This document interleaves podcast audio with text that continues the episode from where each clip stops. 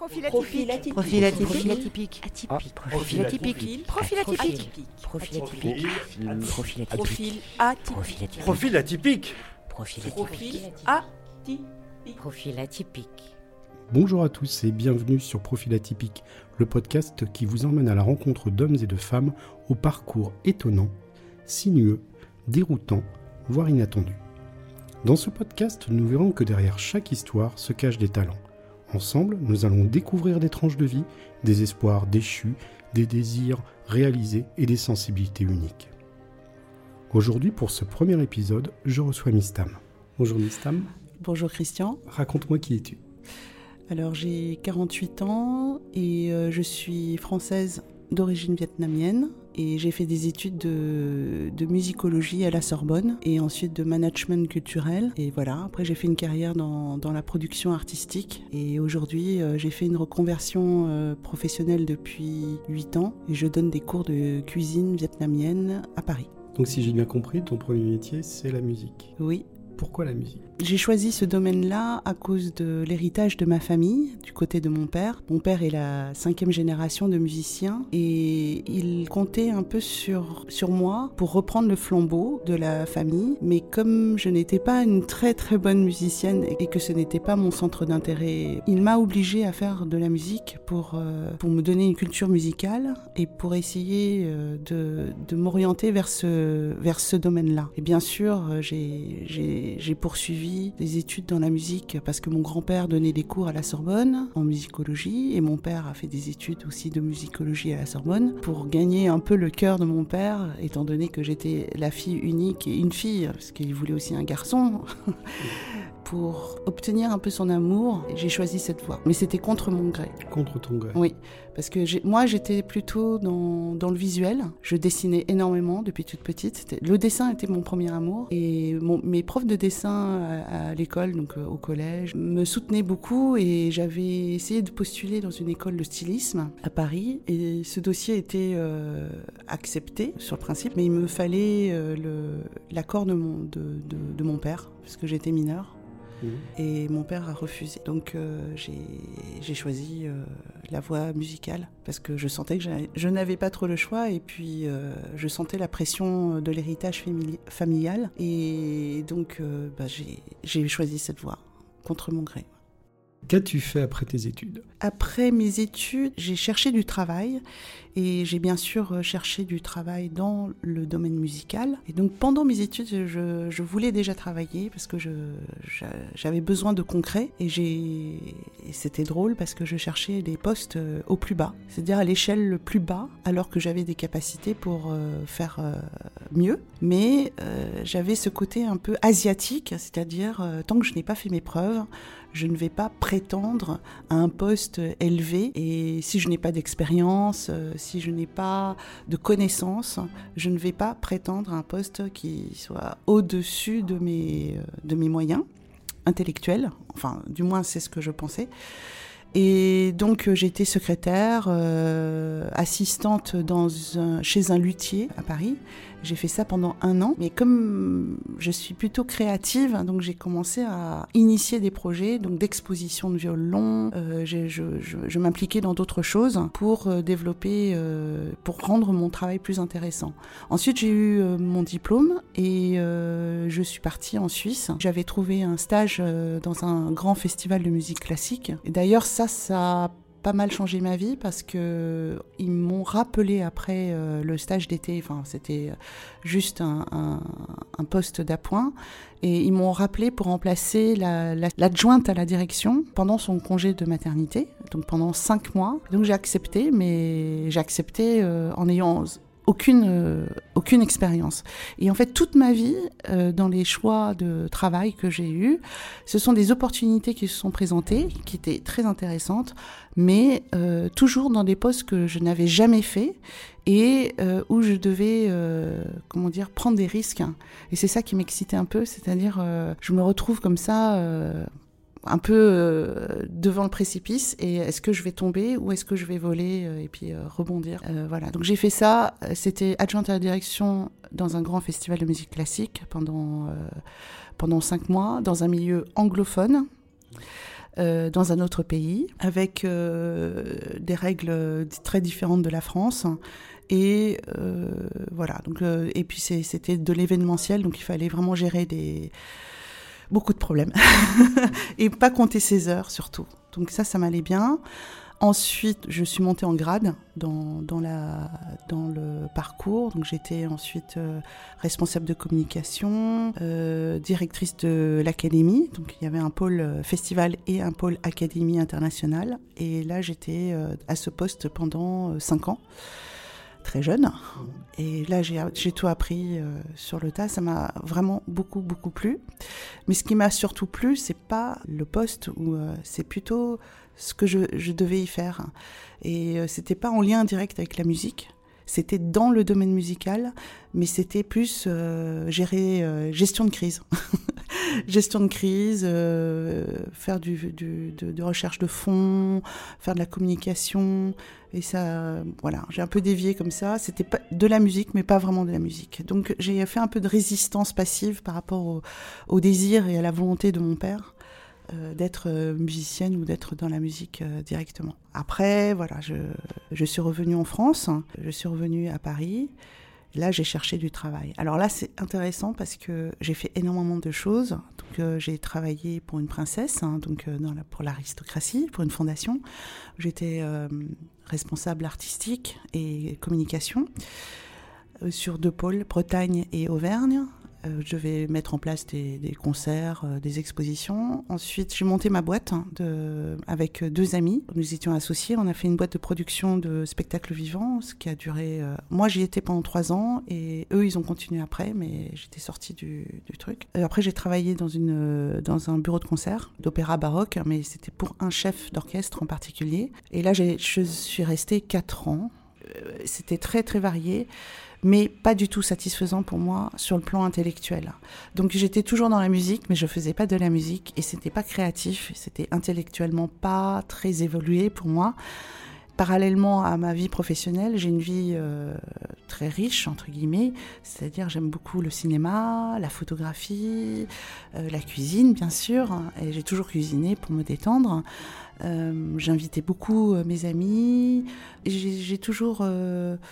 toujours euh, nourri mon esprit en dehors, euh, en dehors de la vie professionnelle. Et même si je travaillais 50 heures à 60 heures par semaine hein, pendant très longtemps, en travaillant dans la culture, en ayant très peu d'argent finalement, parce qu'on n'était pas si bien payé que ça, bon, sauf en Suisse, euh, j'ai toujours voulu préserver du temps. C'est ça qui était paradoxal, c'est que je travaillais énormément, je ne comptais pas mes heures, j'aimais bien mener des projets, mener une équipe. À côté de ça, il me fallait du temps et je n'avais pas assez de temps pour, euh, pour ma vie personnelle.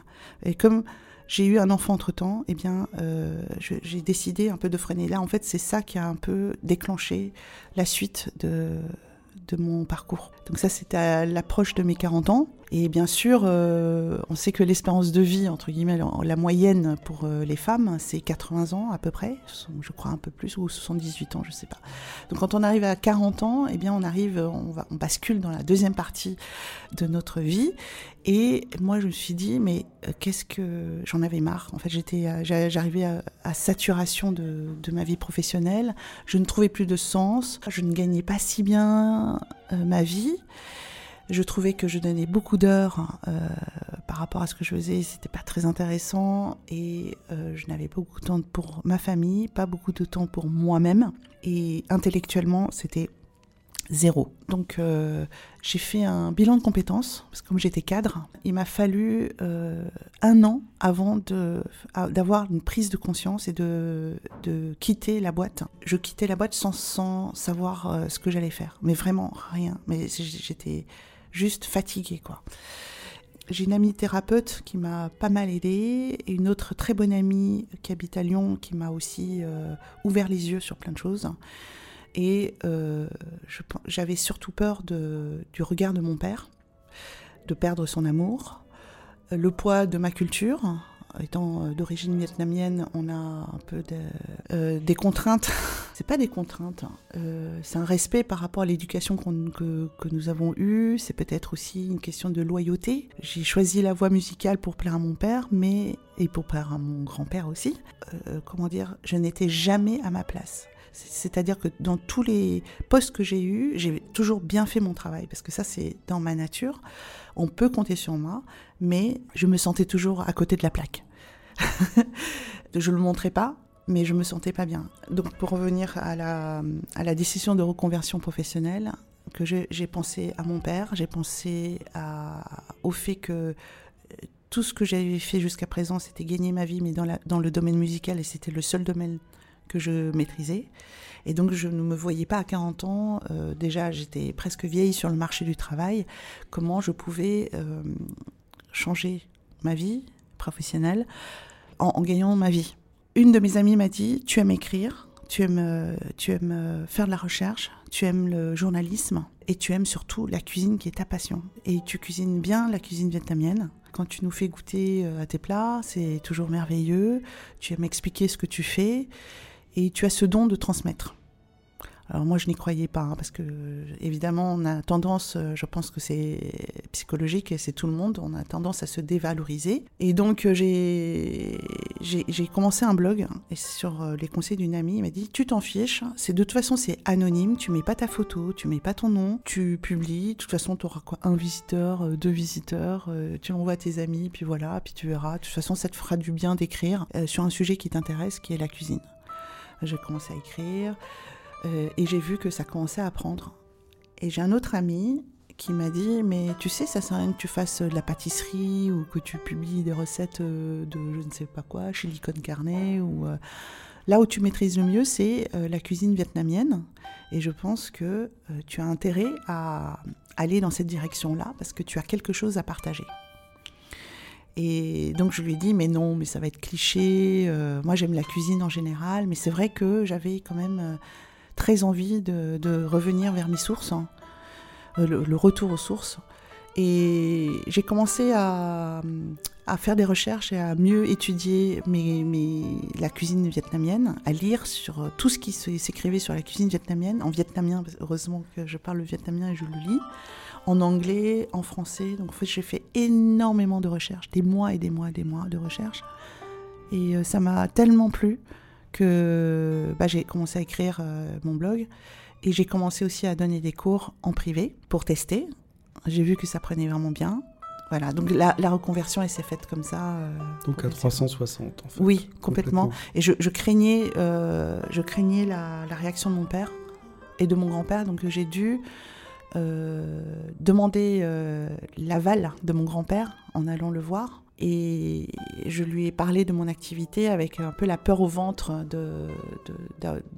d'avoir, euh, d'être jugé. Et il m'a soutenu. Il m'a dit c'est très bien ce que tu fais, tu vas euh, promouvoir la culture vietnamienne à travers la, cuisine. Et si tu le fais bien, c'est-à-dire euh, en étudiant, en, te formant, en, lisant sur les traditions et tout ça, bah, il cautionne. Et euh, ce grand-père, je l'adorais, mais c'était quelqu'un de très, euh, très érudit, très, euh, très charismatique. C'était une grande, une grande figure dans, dans la vie artistique et culturelle vietnamienne. Et c'était un modèle, enfin, vraiment un modèle aussi intellectuel, parce qu'il a fait énormément de- d'études. Et il était très drôle aussi. Donc voilà, talentueux, drôle, libre, créatif, tout ce que j'aime. Malheureusement, il est décédé avant qu'il puisse faire comment dire, un- une préface, comme il m'avait promis de faire, pour mon premier livre de, cuisine, si euh, je devais écrire un livre de cuisine seul. Mm. Voilà, donc je ne l'ai pas fait et euh, il est décédé avant. Donc, euh, et il n'a pas vu mon livre qui est sorti en 2016, malheureusement. Oui, parce que tu as écrit un livre de J'ai cuisine coécrit avec deux autres euh, dans auteurs. lequel tu, tu reprends dans les fonds de page Oui, des choses qui sont très importantes pour toi. C'est oui, c'était la. Il y avait un article sur mon grand-père, c'était surtout sa photo et euh, c'était un clin d'œil euh, pour lui euh, parce qu'en fait dans le dans le dans le graphisme, on disait qu'il fallait mettre des, des coupures de journaux pour rappeler un peu la street food et j'ai dit à, mes auteurs, mes co-auteurs, hein, si, si je pouvais mettre une photo de mon grand-père. hein, Et elles Donc ont tu accepté. Tu Voilà. lui as rendu hommage. Absolument, je voulais absolument lui rendre hommage. Donc, tu es bien un profil atypique. Ça, c'est sûr. De par ton parcours et, et à la fois tes expériences, euh, comment, comment tu pourrais définir ce profil atypique? Plus généralement, euh, pour moi, un profil atypique, c'est euh, quelqu'un euh, d'original, hein, de créatif et libre. Voilà, vraiment, c'est vraiment pour moi les trois adjectifs qui me viennent à l'esprit. Bah, atypique, ça veut dire qu'on sort de la norme. Et donc, euh, bah, forcément, on est original quand on est atypique. Parce que on vit dans une société aussi très euh, standardisée, euh, enfin pas très standardisée, mais disons, on va dire que la norme c'est la référence, et donc euh, ce qui est atypique ou original, c'est bah, forcément c'est le contraire, donc ça, ça doit sortir de la norme, et donc il faut être créatif quand on sort de la norme, sinon on suit une ligne, un chemin tout tracé, et donc la créativité, bah, ça peut être des artistes, mais ça peut être d'autres types de, dans d'autres domaines euh, professionnels. C'est, je pense, c'est plus lié à la personnalité, au caractère. Donc créativité, originalité, créativité et libre, liberté. Libre, libre, c'est-à-dire qu'on doit se libérer du regard des autres, de l'attente des autres, quel que soit l'autre. C'est-à-dire, ça peut être son père, sa mère, ça peut être son mari, sa femme, ça peut être euh, ses amis, ça peut être euh, la société en général, mais se libérer de ce qu'on attend de, de soi. Par exemple, je donne un exemple, euh, je, fais des études musicales, je suis diplômée, donc euh, ben, je dois, enfin je dois, c'est pas je dois, mais je vais aller euh, chercher un travail dans ce domaine-là, ce qui est logique puisque j'ai fait des études de- dans ce domaine. Mais c'est ce qu'on attend aussi de, enfin c'est pas qu'on attend de moi, mais en tout cas c'est ce que c'est ce qu'attend mon père, par exemple, hein, parce que j'ai fait des études de musique. Alors là, par rapport à ma reconversion, euh, ce qui a été fort, c'est que la cuisine, c'est pas un travail intellectuel. Et pourtant, de tout ce que j'ai fait jusqu'à présent, c'est le travail le plus intellectuel que j'ai jamais eu. Alors comment C'est c'est-à-dire, c'est pas la cuisine, c'est pas dans la transmission de la hum, cuisine ou dans la dans le faire. C'est plutôt dans la recherche en amont et de comprendre ce que ça implique et qu'est-ce que je peux transmettre. Donc la pédagogie, mais aussi la connaissance et transmettre la connaissance. C'était important pour moi parce que c'était un retour aux sources.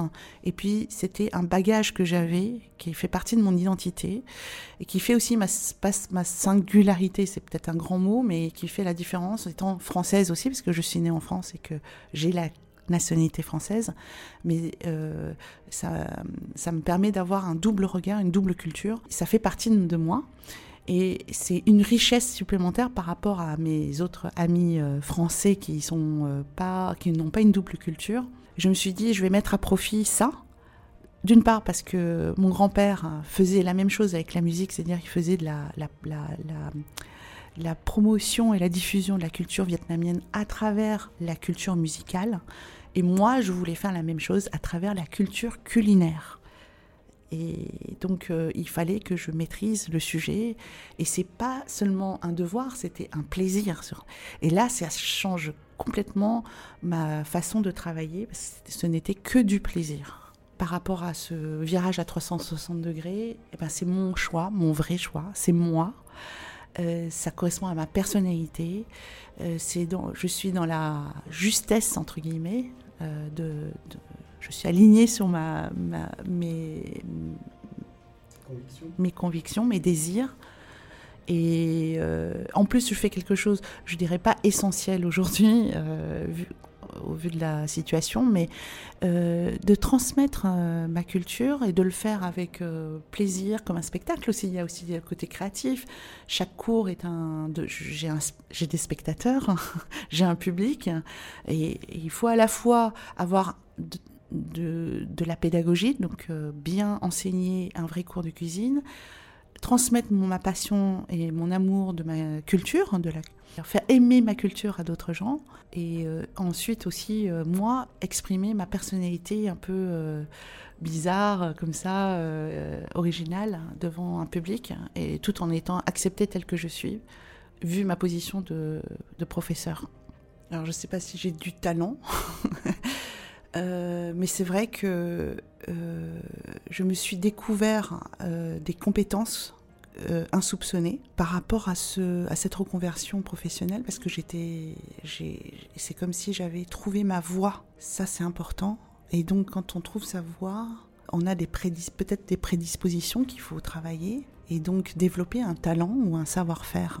Oui, dans le talent, je crois qu'il faut être original, créatif et libre. On va conclure Euh, oui.